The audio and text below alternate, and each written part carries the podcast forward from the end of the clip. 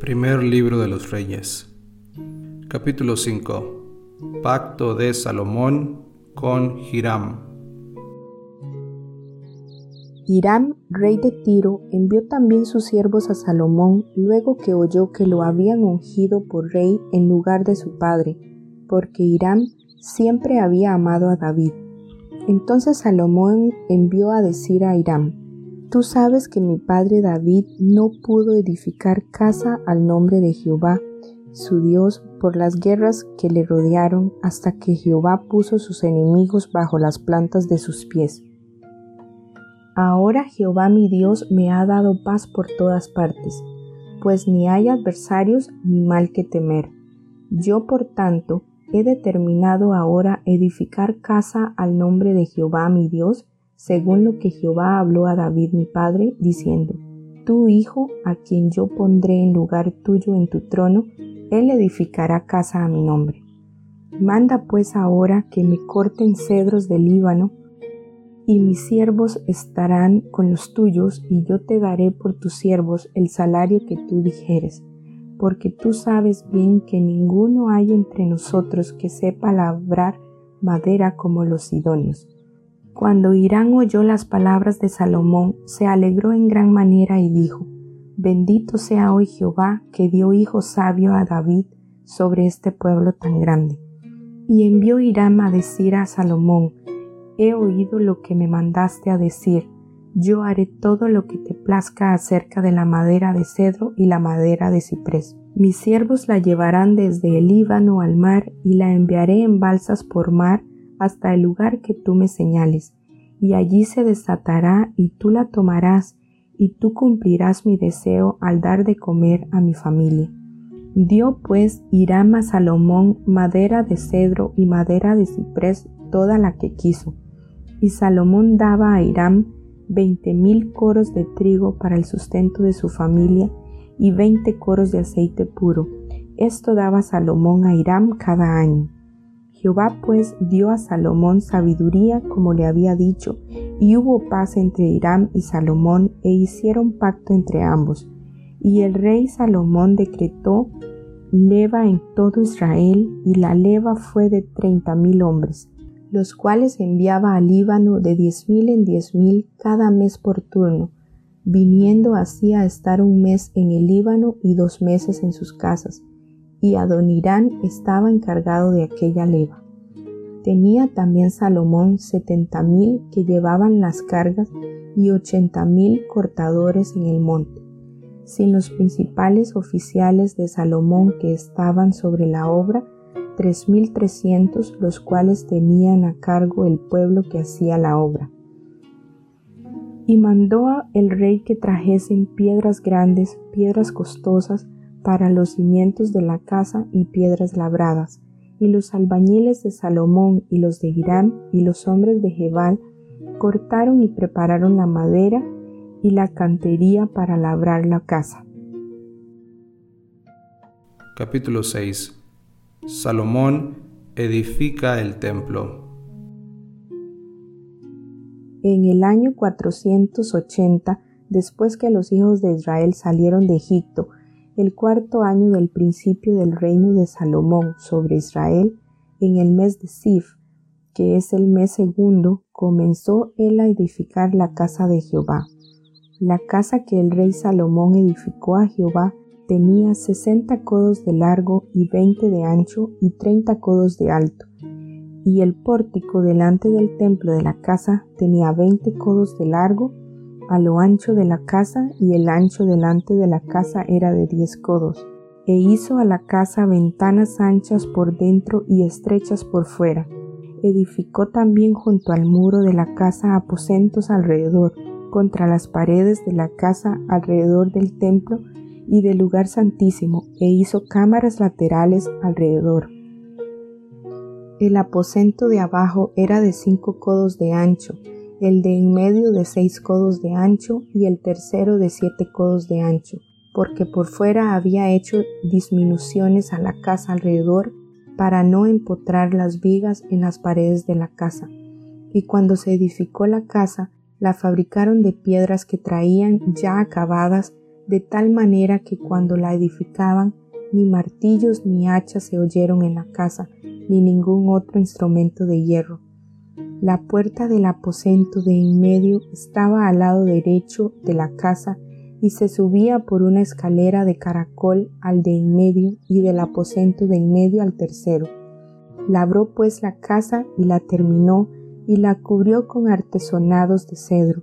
Edificó asimismo el aposento alrededor de toda la casa de altura de cinco codos, el cual se apoyaba en la casa con maderas de cedro. Y vino palabra de Jehová a Salomón diciendo, Con relación a esta casa que tú edificas, si anduvieres en mis estatutos e hicieres mis decretos y guardares todos mis mandamientos andando en ellos, yo cumpliré contigo mi palabra que hablé a David tu padre, y habitaré en ella en medio de los hijos de Israel, y no dejaré a mi pueblo Israel. Así pues, Salomón labró la casa y la terminó, y cubrió las paredes de la casa con tablas de cedro, revistiéndola de madera por dentro desde el suelo de la casa hasta las vigas de la techumbre, cubrió también el pavimento con madera de ciprés. Asimismo hizo al final de la casa un edificio de veinte codos de tablas de cedro desde el suelo hasta lo más alto, Así hizo en la casa un aposento que es lugar santísimo. La casa, esto es el templo de adelante, tenía cuarenta codos. Y la casa estaba cubierta de cedro por dentro y tenía entachaduras de calabazas silvestres y de botones de flores. Todo era cedro, ninguna piedra se veía. Y adornó el lugar santísimo por dentro en medio de la casa para poner allí el arca del pacto de Jehová. El lugar santísimo estaba en la parte de adentro, el cual tenía veinte codos de largo, veinte de ancho y veinte de altura, y lo cubrió de oro purísimo. Asimismo cubrió de oro el altar de cedro, de manera que Salomón cubrió de oro puro la casa por dentro y cerró la entrada del santuario con cadenas de oro, y lo cubrió de oro. Cubrió pues de oro toda la casa de arriba abajo y asimismo cubrió de oro todo el altar que estaba frente al lugar santísimo. Hizo también en el lugar santísimo dos querubines de madera de olivo, cada uno de diez codos de altura. Una ala del querubín tenía cinco codos y la otra ala del querubín otros cinco codos. Así que había diez codos desde la punta de una ala hasta la punta de la otra. Asimismo el otro querubín tenía diez codos porque ambos querubines eran de un mismo tamaño y de una misma hechura. La altura del uno era de diez codos y asimismo la del otro. Puso estos querubines dentro de la casa en el lugar santísimo, los cuales extendían sus alas de modo que el ala de uno tocaba una pared y el ala del otro tocaba la otra pared, y las otras dos alas se tocaban la una a la otra en medio de la casa y cubrió de oro los querubines, y esculpió todas las paredes de la casa alrededor de diversas figuras, de querubines, de palmeras y de botones de flores por dentro y por fuera, y cubrió de oro el piso de la casa por dentro y por fuera. A la entrada del santuario hizo puertas de madera de olivo, y el umbral y los postes eran de cinco esquinas. Las dos puertas eran de madera de olivo, y talló en ellas figuras de querubines, de palmeras y de botones, de flores y las cubrió de oro, cubrió también de oro los querubines y las palmeras. Igualmente hizo a la puerta del templo postes cuadrados de madera de olivo, pero las dos puertas eran de madera de ciprés, y las dos hojas de una puerta giraban, y las otras dos hojas de la otra puerta también giraban, y talló en ellas querubines y palmeras y botones de flores, y las cubrió de oro ajustado a las talladuras, y edificó el atrio interior de tres hileras de piedras labradas y de una hilera de vigas de cedro. En el cuarto año, en el mes de Sib, se echaron los cimientos de la casa de Jehová, y en el undécimo año, en el mes de Bul, que es el mes octavo, fue acabada la casa con todas sus dependencias y todo lo necesario. La edificó, pues, en siete años. Capítulo 7 Otros edificios de Salomón Después edificó Salomón su propia casa en trece años y la terminó toda. Asimismo edificó la casa del bosque del Líbano, la cual tenía cien codos de longitud, cincuenta codos de anchura y treinta codos de altura, sobre cuatro hileras de columnas de cedro, con vigas de cedro sobre las columnas, y estaba cubierta de tablas de cedro arriba sobre las vigas que se apoyaban en cuarenta y cinco columnas cada hilera tenía quince columnas, y había tres hileras de ventanas, una ventana contra la otra en tres hileras. Todas las puertas y los postes eran cuadrados, y unas ventanas estaban frente a las otras en tres hileras. También hizo un pórtico de columnas que tenía cincuenta codos de largo y treinta codos de ancho, y este pórtico estaba delante de las primeras con sus columnas y maderos correspondientes.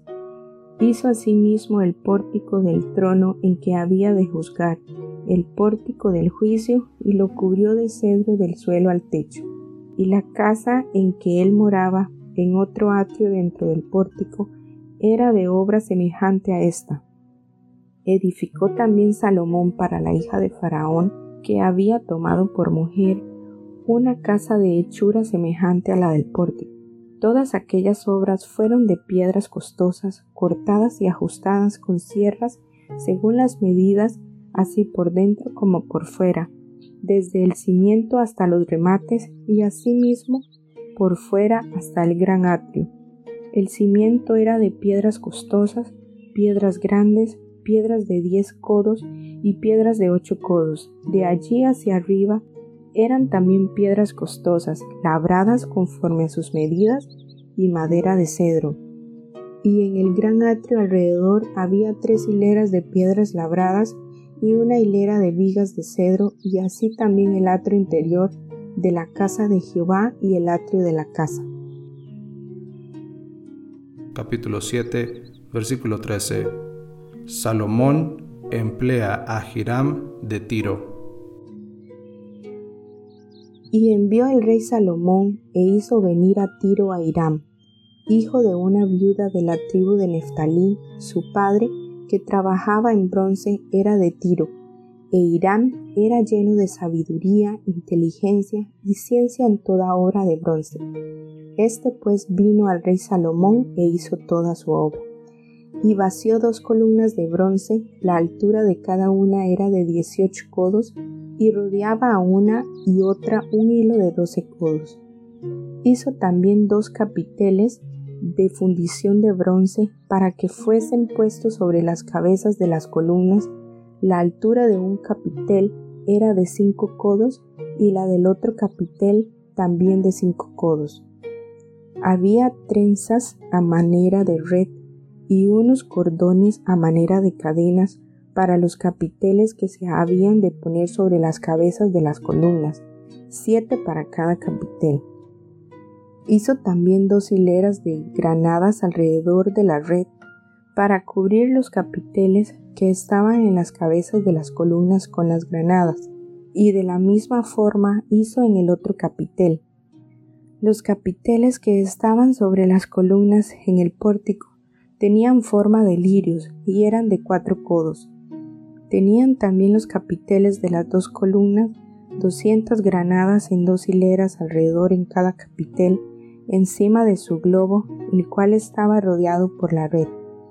Estas columnas erigió en el pórtico del templo, y cuando hubo alzado la columna del lado derecho, le puso por nombre Jaquín, y alzando la columna del lado izquierdo llamó su nombre Boaz, y puso en las cabezas de las columnas tallado en forma de lirios, y así se acabó la obra de las columnas. Capítulo 7, versículo 23. Mobiliario del templo.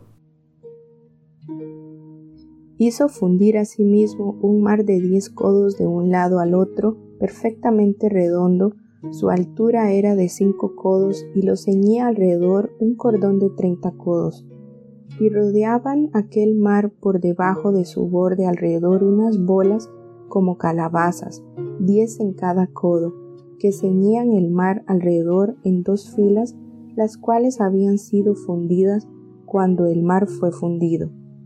Y descansaba sobre doce bueyes, tres miraban al norte, tres miraban al occidente, tres miraban al sur y tres miraban al oriente.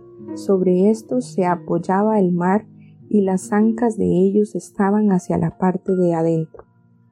El grueso del mar era de un palmo menor y el borde era labrado como el borde de un cáliz o de flor de lis y cabían en él dos mil patos. Hizo también diez basas de bronce, siendo la longitud de cada basa de cuatro codos y la anchura de cuatro codos y de tres codos la altura. La obra de las basas era esta. Tenían unos tableros, los cuales estaban entre molduras, y sobre aquellos tableros que estaban entre las molduras había figuras de leones, de bueyes y de querubines, y sobre las molduras de la basa, así encima como debajo de los leones y de los bueyes había unas añadiduras de bajo relieve. Cada basa tenía cuatro ruedas de bronce con ejes de bronce y en sus cuatro esquinas había repisas de fundición que sobresalían de los festones para venir a quedar debajo de la fuente y la boca de la fuente entraba un codo en el remate que salía para arriba de la basa, y la boca era redonda, de la misma hechura del remate, y este de codo y medio. Había también sobre la boca entalladuras con sus tableros, los cuales eran cuadrados, no redondos. Las cuatro ruedas estaban debajo de los tableros, y los ejes de las ruedas nacían en la misma basa. La altura de cada rueda era de un codo y medio, y la forma de las ruedas era como la de las ruedas de un carro, sus ejes, sus rayos, sus cubos y sus cinchos. Todo era de fundición. Asimismo las cuatro repisas de las cuatro esquinas de cada basa, y las repisas eran parte de la misma basa, y en lo alto de la basa había una pieza redonda de medio codo de altura, y encima de la basa sus molduras y tableros, los cuales salían de ella misma. E hizo en las tablas de las molduras y en los tableros entalladuras de querubines, de leones y de palmeras, con proporción en el espacio de cada una y alrededor otros adornos. De esta forma hizo diez basas fundidas de una misma manera, de una misma medida y de una misma entalladura. Hizo también diez fuentes de bronce, cada fuente contenía cuarenta batos y cada una era de cuatro codos, y colocó una fuente sobre cada una de las diez basas. Y puso cinco basas a la mano derecha de la casa y las otras cinco a la mano izquierda, y colocó el mar al lado derecho de la casa, al oriente hacia el sur Asimismo hizo Hiram fuentes y tenazas y cuencos. Así terminó toda la obra que hizo a Salomón para la casa de Jehová. Dos columnas y dos capiteles redondos que estaban en lo alto de las dos columnas y dos redes que cubrían los dos capiteles redondos que estaban sobre la cabeza de las columnas. Cuatrocientas granadas para las dos redes, dos hileras de granadas en cada red para cubrir los dos capiteles redondos que estaban sobre las cabezas de las columnas, las diez basas y las diez fuentes sobre las basas, un mar con doce bueyes debajo del mar, y calderos, paletas, cuencos y todos los utensilios que Irán hizo al rey Salomón para la casa de Jehová de bronce bruñido. Todo lo hizo fundir el rey en la llanura del Jordán, en tierra arcillosa, entre Sucot y Zaretán. Y no inquirió Salomón el peso del bronce de todos los utensilios por la gran cantidad de ellos. Entonces hizo Salomón todos los enseres que pertenecían a la casa de Jehová, un altar de oro y una mesa también de oro sobre la cual estaban los panes de la proposición cinco candeleros de oro purísimo a la mano derecha y otros cinco a la izquierda, frente al lugar santísimo, con las flores, las lámparas y tenazas de oro. Asimismo los cántaros, despabiladeras tazas, cucharillas e incensarios de oro purísimo, también de oro los quiciales de las puertas de la casa de adentro, del lugar santísimo y los de las puertas del templo. Así se terminó toda la obra que dispuso hacer el rey Salomón para la casa de Jehová, y metió Salomón lo que David su padre había dedicado, plata, oro y utensilios, y depositó todo en las tesorerías de la casa de Jehová.